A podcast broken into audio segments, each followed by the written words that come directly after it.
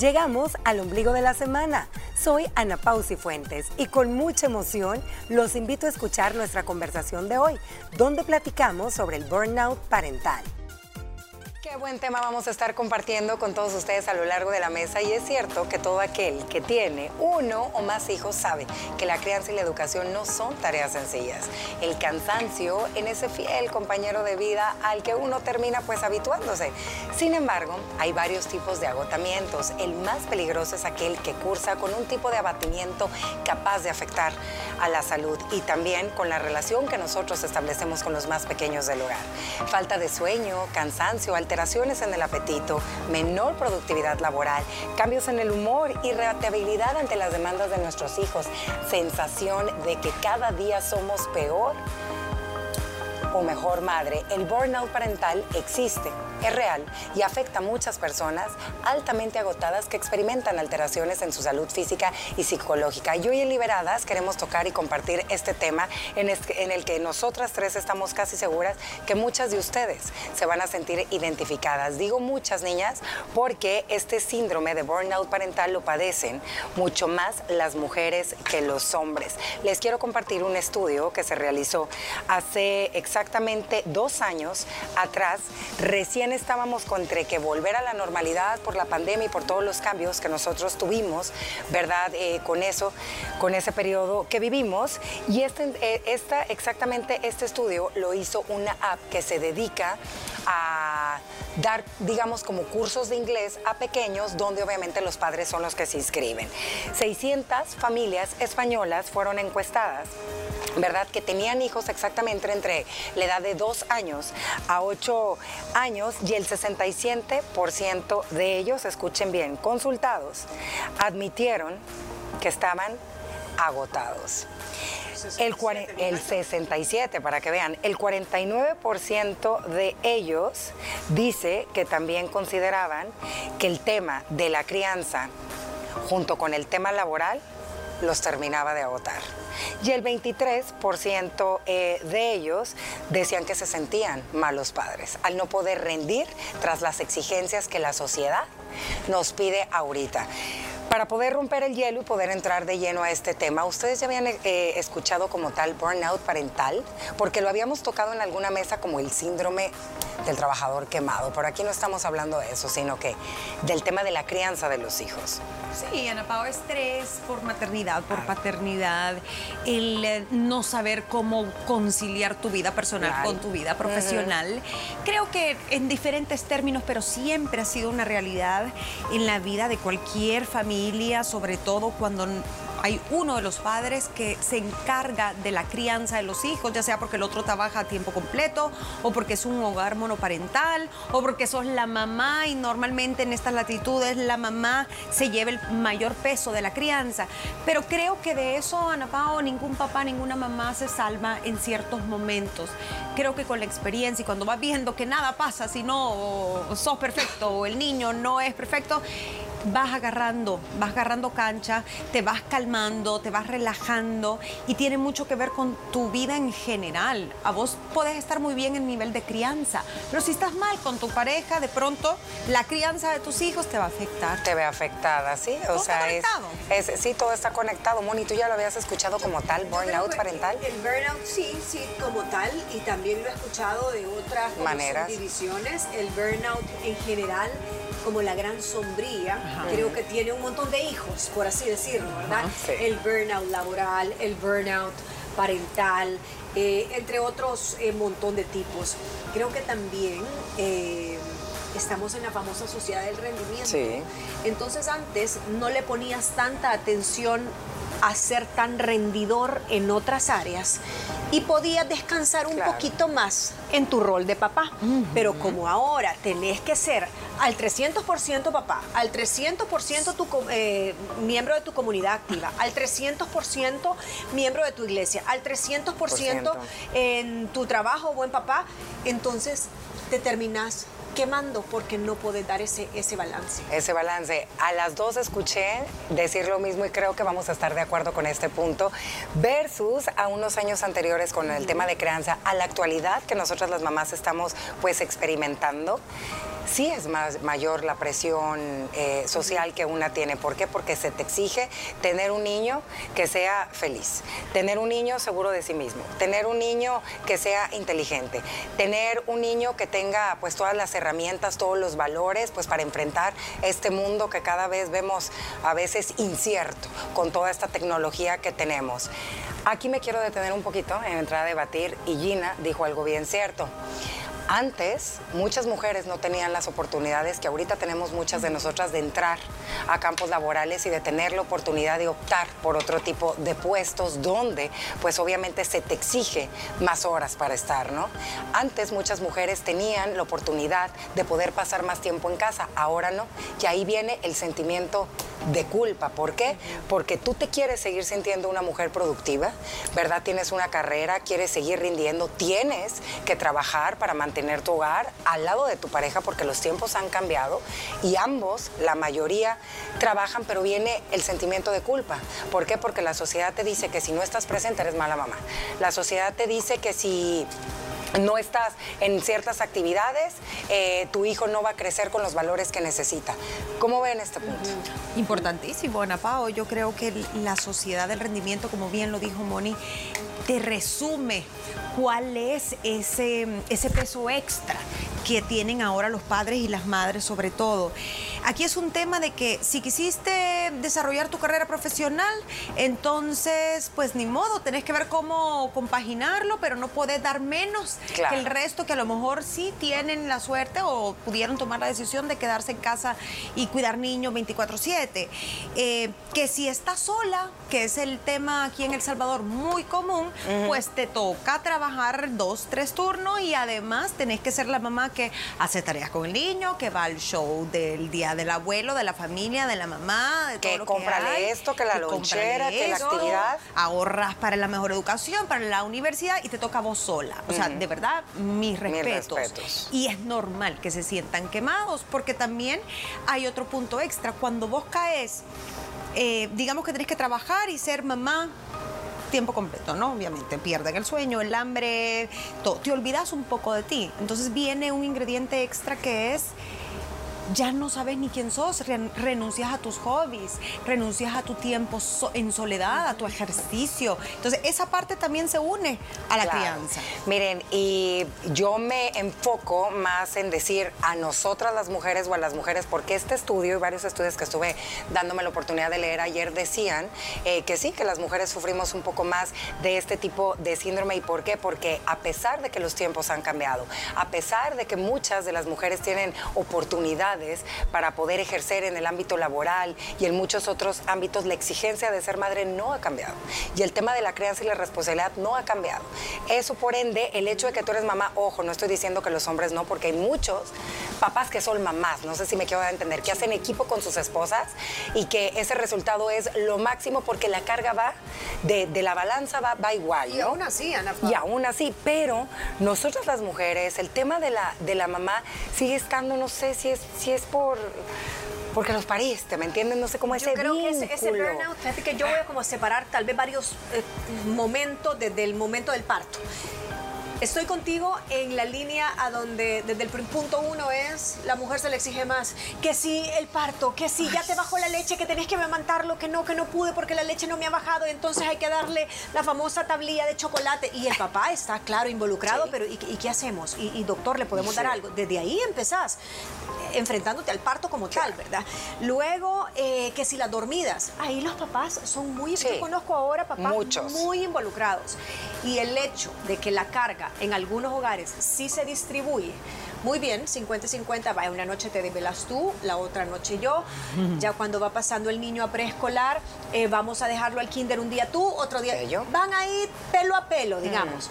Pero la mujer procesa diferente el, estrés. Entonces, aunque los dos se despierten igual, aunque los dos trasnochen igual, la mujer tiene otro tipo de, de ruta mental de cómo procesa y llega al burnout mucho más rápido. Ahí sí.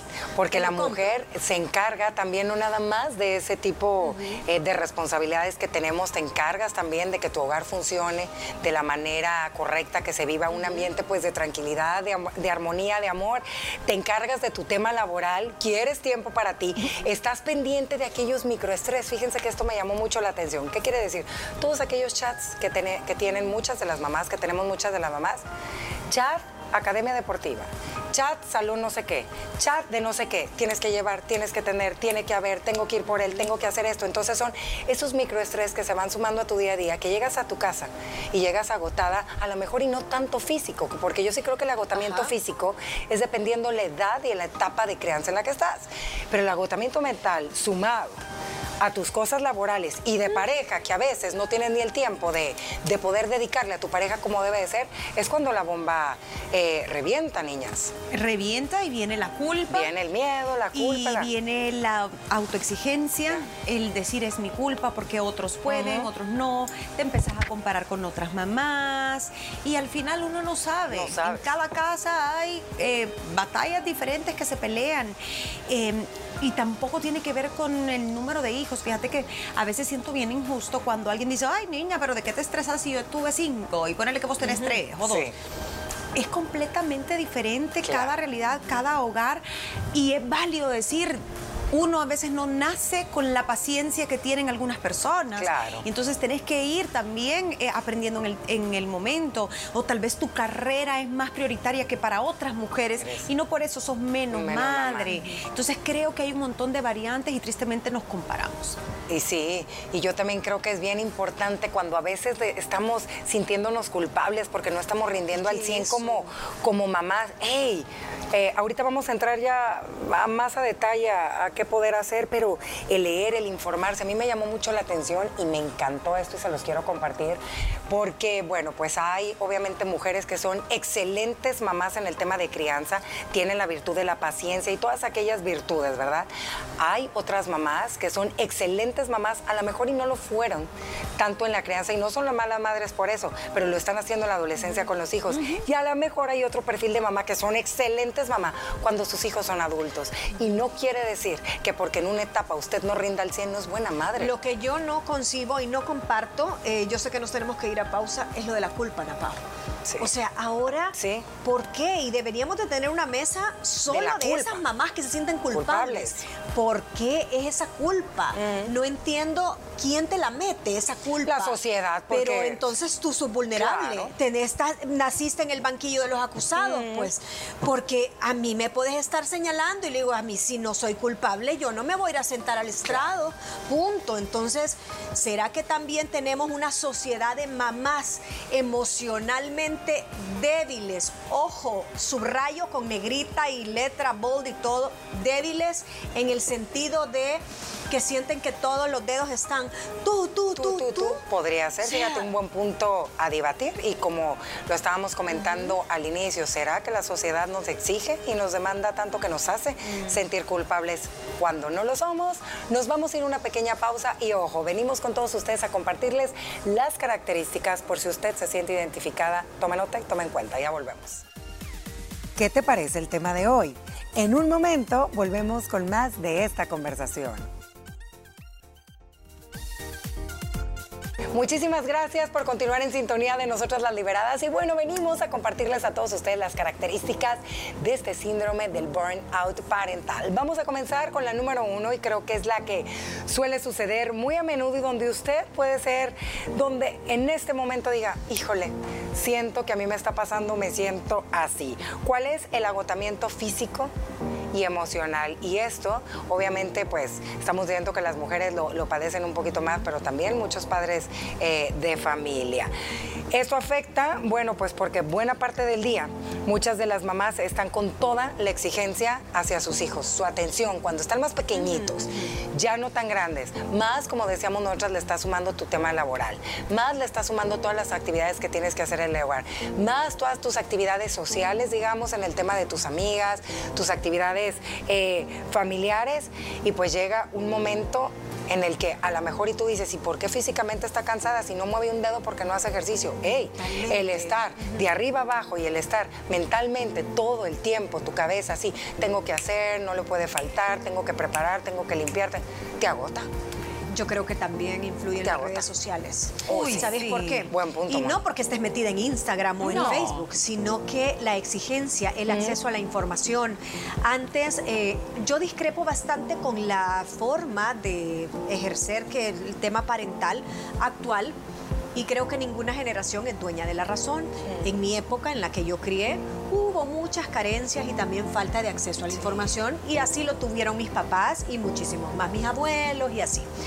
De seguro mm, tus nietos van a tener más información que la que tiene Cami y Santiago, de la que tienes tú, etc. Sin embargo, hay cosas que son universales y que son atemporales. Y creo que es lo que tú permitís entrar a tu vida lo que, las conversaciones, las responsabilidades que tomás, cómo eh, ciertas cosas como tareas de los hijos, actividades sociales, problemas que si lo están eh, molestando sin caer en bullying, cómo lo procesás. Eso es parte de cómo tú naces. Porque hay mamás y no sé por qué solo decimos mamás, porque también papás. Papás, claro. Hay papás que son súper estresables por naturaleza. no importa si nacieron en los años 20, no importa si son setenteros o si son millennial o centennial o generación alfa, la que sea ahorita. Eh, ya es un tema de tu genética.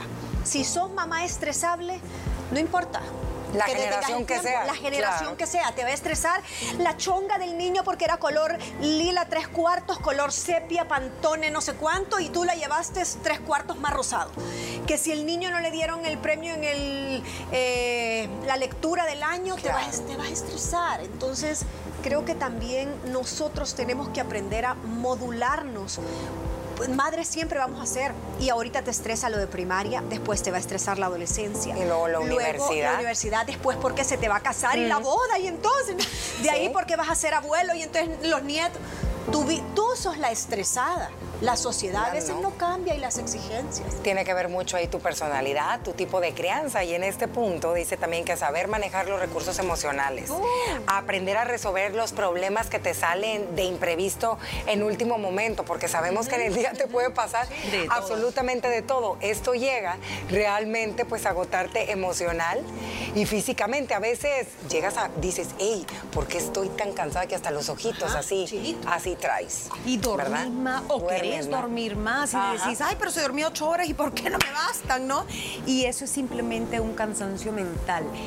Eh, concuerdo, yo creo que se nace con cierta predisposición al estrés, a la ansiedad, a las depresiones, al burnout, como usted lo llame, porque todos son enfermedades eh, de la mente, son eh, temas que a veces no nos enseñaron a lidiar o a resolver de pequeños, pero que al final te van a acompañar.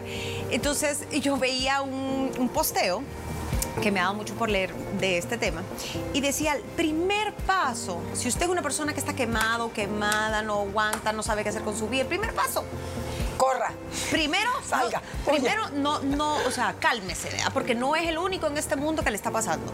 Dos, haga una lista de las cosas que lo están quemando. Llámese trabajo, aquí vamos a hablar de crianza. No podés lidiar con tanta responsabilidad con los hijos porque tenés otras. Y te cansa y te drena y no sabes si sos buena mamá, etc. Después te dice, simplifique su vida y priorice. Entonces, en este caso que estamos hablando de crianza, de pronto pone cuáles son tus metas que mis hijos eh, pasen de grado o que sean niños emocionalmente sanos. Enfóquese en tres, cuatro cosas importantes. Que no le importe tanto si a usted no le estresa que el niño ande sucio. Que si no se quiso bañar, pues que no se bañe el domingo. Exacto. Empiece a barrer esas cosas. que si no alcanzó a poner la lavada, no pasa nada. Que si no alcanzó a hacer el almuerzo, no pasa nada a tiempo. pero a la hora, pero de, a la hora de la hora es difícil. No solo son botones que llegas a apagar. Eso es lo que me hizo clic. Mire, es cierto, uno se estresa con cosas grandes y pequeñas.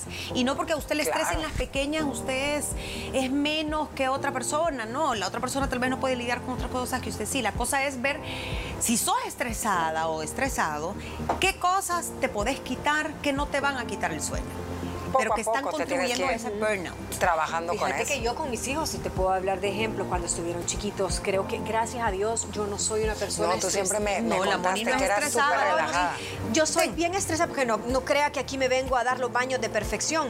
Yo tengo muchos problemas de compulsión y perfeccionismo en temas de limpieza y en temas de que si esto lo dije aquí, y no es tan fácil que tú me digas, ay, que te valga. No, igual es como que si tú me decís a alguien que le afecta lo de los niños, eh, ay, desconectate, no se bañó. Yo en el tema de mis hijos, que a la larga te acompañan toda la vida, no es como que algo eh, temporal, sino que los hijos te acompañan toda la vida, a mí no me estresó.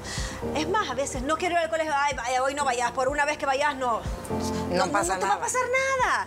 Eh, nunca les exigí ser el mejor de la clase, no sé. Bueno, ni modo. Uno aplazó una vez un año, noveno grado. En el momento le di la gran bandeada, pero después, bueno, Dios sabe lo que hace, ni modo, ya estuvo. Eh, no busqué que fueran tabla de la excelencia. Ellos tenían que pasar. A mí no me traigas problemas. Si le costaba tal materia, bueno, ¿cuánto cuestan las clases extras? Hay pasalas. A mí no me traigas problemas, lo que traeme es el 6. Pasalo. No, te complicabas, eras Yo no una me mamá. complicaba, sí. Y si a veces no podía llevar la tarea por algo que estaba ajeno a su voluntad, tal vez a mí se me olvidó comprarle la cartulina mil veces, mil veces. Claro. Hablaba al colegio y le decía, mira, ponese la mañana que sea base 8. Ya no se le ponga base 10, base 8. Ajá. Bueno, está bien. Entonces, Y no pasaba nada. No pasa nada y gradué a cuatro hijos y están felices, hechos y derechos. Sí. Y no son mediocres. Entonces, gracias a Dios no me estresé. Y sabes también por qué, Moni, tú tocaste un punto bien importante, la comparación. La comparación constante y sobre todo nosotras las mujeres que estás haciendo con la vecina o con la, con la amiga o con no sé qué, te, te empieza a generar cierta presión y no nos damos cuenta que somos tan diferentes y que lo mejor está haciendo ella sus posibilidades como tú estás haciendo lo tuyo.